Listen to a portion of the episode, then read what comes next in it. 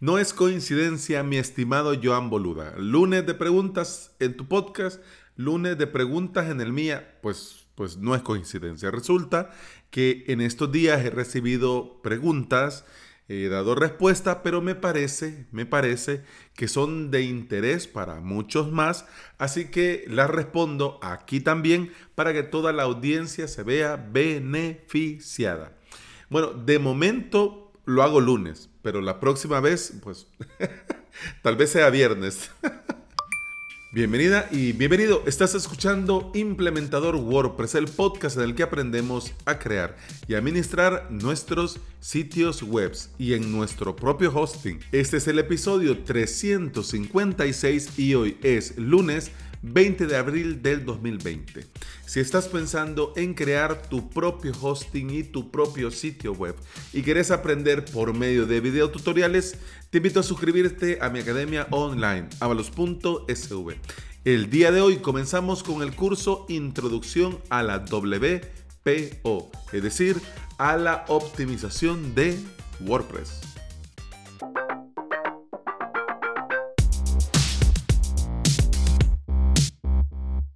Y bueno, vamos al lío para ver a cuántas preguntas podemos resolver y cuánto podemos compartir en un solo episodio. Este va de prueba.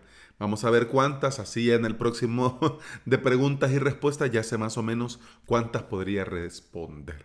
Vamos con la pregunta de Ricardo. Dice, tengo una academia con seis instructores. Quiero hacer en WordPress una sala de live para cada uno y restringirlo con Restring Content Pro.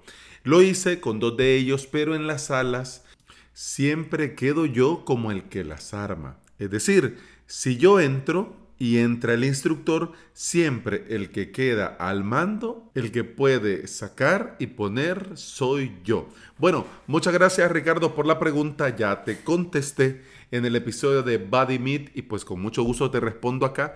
Y yo pienso que esto va a ser de mucho interés para muchas personas porque tanto como en el episodio del podcast, como el canal de YouTube, como las vistas a las notas del episodio, esto de Jitsi y de Body Meet tiene mucho interés. Obviamente, en estos momentos todos estamos haciendo videoconferencias y buscamos la forma como poder integrarlo dentro de nuestros sitios para darle a nuestros usuarios una mejor experiencia. No es lo mismo decirles vayan a tal sitio que decirles nos vemos en mi web. ¿Ya? Así que bueno, lo que está haciendo eh, Ricardo es lo mismo que yo hice para mis suscriptores de avalos.sv. Hicimos dentro de una página, eh, incrustamos una videoconferencia de BuddyMeet. Te voy a dejar en las notas de este episodio el enlace a ese episodio por si te interesa. ¿Ya? ¿Qué sucede? Sucede, Ricardo, que te voy a explicar. Eh, cuando incorporas BuddyMeet a tu WordPress, BuddyMeet llama a meet.jit.c. Es decir, que se conecta a los servidores de Jitsi y crea una sala. Vos podés perfectamente crear para cada uno de los instructores una página. Por ejemplo, tuweb.com barra instructor 1, tuweb.com barra instructor 2, etcétera, etcétera.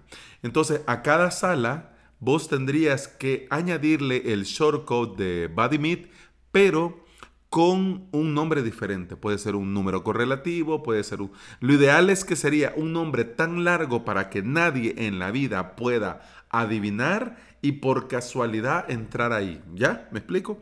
Entonces tendría que ser así, largo y hasta con caracteres y toda la cosa. El caso es que tendría que ser un mismo número correlativo para que se te haga más fácil y a cada página de cada instructor pones un shortcode, el que le corresponde para esa sala. El nombre que vos pones como room, como habitación, como sala, ese nombre complejo, largo, vos vas a meet.git.c barra y pegas eso. Y ese acceso es el que tendría que usar el instructor para tener todo el control de la sala.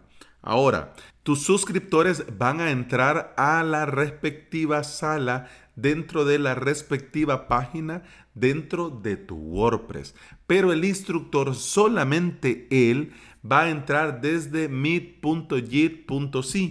Así el instructor va a tener el control porque a él le van a salir todas las opciones, mutear a todo mundo, sacar a este que está molestando, etcétera, etcétera. Y tus suscriptores solo van a poder tener lo que vos asignes por medio del shortcode. En el episodio de Body Meet eh, te compartí el shortcode que yo utilicé para el webinar con mis suscriptores. Yo quité cosas no porque tuviera problema que lo tuvieran ahí. Yo quité opciones para hacer más simple la navegación para que no molestara tanto botón, más para los que no están muy acostumbrados a utilizar este tipo de herramientas. Te voy a comentar, .git.c va como va. Y la idea cuando ellos crearon esta herramienta era una reunión colaborativa, es decir, todo mundo nos conectamos, todo mundo podemos mostrar nuestra pantalla, mostrar nuestra cámara, hablar por el micrófono,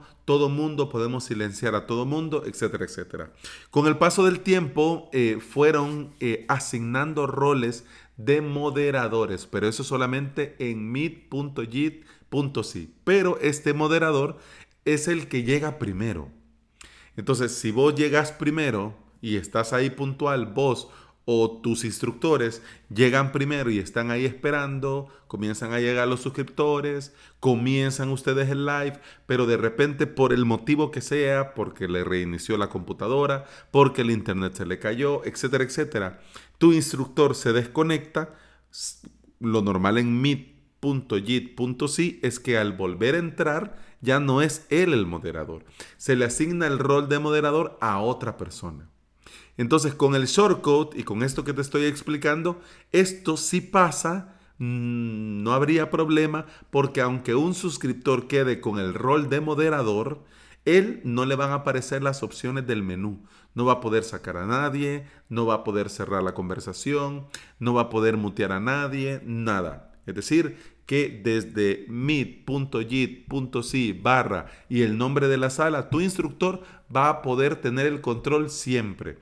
¿Qué va a pasar? Bueno, que no va a tener, no va a estar ahí en tu sitio, sino que solo el instructor sí tiene que hacer eh, la transmisión desde MeetJitsi. ¿Ok? Si instalas en tu propio VPS a MeetJitsi, tenés algunas opciones más de configuración, pero ya esto es más complejo. Yo pues te comparto esto, que para mí es la forma más sencilla de hacerlo. ¿Ok?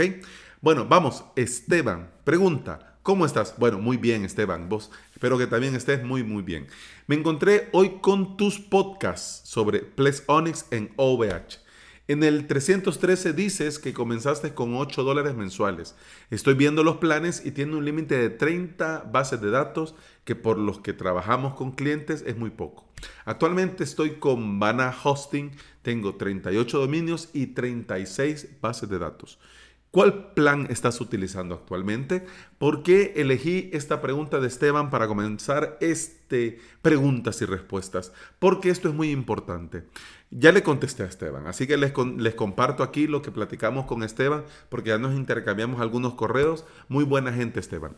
Sucede que Complex, dependiendo de la licencia que tengas, vas a poder eh, utilizar 10 sitios, 30 sitios o ilimitado a ese precio de la licencia le tenés que sumar el precio del VPS. Entonces aquí es donde ya vos lo tenés que comenzar a pensar. Si vas a comenzar con poquito, el problema con el de 10 dominios es que no tenés la extensión de WordPress Toolkit completa.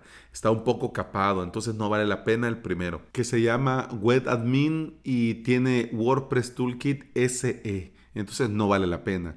Lo ideal sería comenzar con Web Pro que sí te da 30 dominios y tenés toda la funcionalidad de WordPress Toolkit. Y bueno, dependiendo de dónde lo contrates, te puede salir eh, más o menos cara la licencia. Hace poco estábamos en el grupo de Telegram comentando una encuesta que abrió Pepe y nos planteaba cuatro escenarios, OVH, ARSYS, Strato y ONOS. Y el ARSYS me, me llamó mucho la atención que te incluye la licencia de Plex Obsidian gratis y te da un procesador de 2 core, 4 de RAM, 60 de disco SSD y todo por 750 por mes. Bueno, con este, si te interesaría probar, eh, Pepe después nos comentó que sí, que tiene truquito. que tiene que ser mínimo seis meses para que te den ese precio. Pero sea como sea, este Web Pro en tu caso no aplicaría porque, bueno, nos compartís que tenés más de 30 dominios, que estás trabajando con más de 30 webs. Entonces, en el caso que te inclines por Plesk, tendrías que optar por la licencia Web Host, que si lo compras directamente con Plesk, esa licencia cuesta 10, casi 19 dólares al mes. Y a esto obviamente le tenés que sumar el VPS, que también obviamente para mover sitios ilimitados tiene que ser un VPS potente. Para bien o para mal, aunque Plex te lo permita, el VPS también tiene cierto límite y dependiendo de las webs, cuántas tengas y de lo que estén haciendo dentro, eh, los usuarios, pues te va a ir mejor o peor. Pasa y tenemos que recordar que aunque nosotros tengamos cachadas las WordPress del lado del frontend, es decir, lo que miran los usuarios, del lado del backend, del escritorio, no se cachea. Entonces, como no se cachea, cuidado que si tenés 40, 50 webs y de esas 50 webs, 20 o 30 usan Elementor, Divi, Page Builder o cualquiera, esto consume y bueno, ya va a comenzar el VPS a saturarse y vas a tener problemas. Así que esto hay que hacerse con un poquito de criterio. Pero respondiendo a la pregunta, yo utilizo actualmente el VPS SSD 3 DOVH. Vamos a ver y con eso terminamos. Hablando de la encuesta, pues la siguiente pregunta es de Pepe, que también nos la hizo en el grupo de Telegram. Todavía nos falta a los que estamos, a los valientes insensatos que estamos en el grupo de Telegram, afinar unos detalles y cuando eso ya esté, pues lo voy a hacer público aquí en un episodio del podcast, en el canal de YouTube, en el directo, para que todos se sumen. Pero bueno, si tenés curiosidad y buscas algo que tenga que ver con el nombre de este podcast dentro de Telegram, nos vas a encontrar. Pero dice Pepe, la pregunta es, si ya tenés un VPS montado, ¿merece la pena por tema de rendimiento del servidor contratar un servicio externo para el correo? Por lo que comentas en el podcast, entiendo que sí. Sí, Pepe. Eh, sucede que el correo también consume recursos. Entonces, por el tema del rendimiento, eso tendríamos que verse, porque esto de que este VPS te va a durar para, te va a dar para tantas webs, es difícil de calcular, porque cada web se dija de su padre y de su madre. Entonces va a depender mucho del tipo de web, del consumo que tengan esa web, de las visitas, de las llamadas a servidor, del caché y hay muchos factores que van a determinar si esto va a ir mejor o peor. Si esto ya hay cierta saturación de procesador, de RAM, a esto le sumas el servidor de correo enviando, recibiendo y los respectivos software, los respectivos programas y paquetes de seguridad, el anti-spam, el antivirus, el no sé qué, el no sé cuál. Entonces ahí ya tenés una combinación, pues que bueno, dependiendo del VPS que tengas y dependiendo de lo que te digo, de cada una de las webs, pues vos ahí lo vas a ver por vos mismo. Lo mejor con estos temas es desde el principio comenzar, desde el minuto cero, comenzar a llevar más o menos las analíticas. Cuánto más o menos consume normalmente, cuando se tiene un pico de visitas de tanto, pues el consumo sube a tanto, etcétera, etcétera. Si son webs de poco tráfico, que bueno, entonces no pasa nada. Podés tener la web, y podés tener el correo, pero como es poco tráfico y son pocos correos, no pasa nada. Pero el correo, como te comentaba José, eh, en el mismo grupo de Telegram, con el correo hay que tener cuidado. Porque el sitio web y el correo está vinculado a la misma IP. Y si uno de tus usuarios comienza a hacer cosas raras con su dominio, va a manchar la IP y esta IP va a ir a parar las listas negras, afectando no solo a su web y no solo a su dominio, sino que afectando a todos los que usan esa IP. Por eso es tan peligroso esto del hosting compartido, porque vos allí tenés la misma IP y vos no sabes cuántos vecinos tenés y no sabes si son 100 o 1000 o 100 mil. Entonces imagínate todo este montón de gente utilizando la IP para sepa Dios qué cosas. Entonces, bueno, no es plan.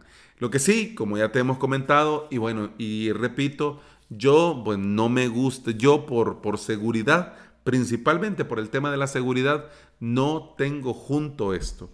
Sé que es muy conveniente, entiendo que es, digamos, lo normal, pero yo te recomendaría una de dos. Uno, o externalizas a servicios especializados como hablamos en episodios anteriores, o dos, contratas un VPS pequeñito, pequeñito, solo para que se encargue del correo.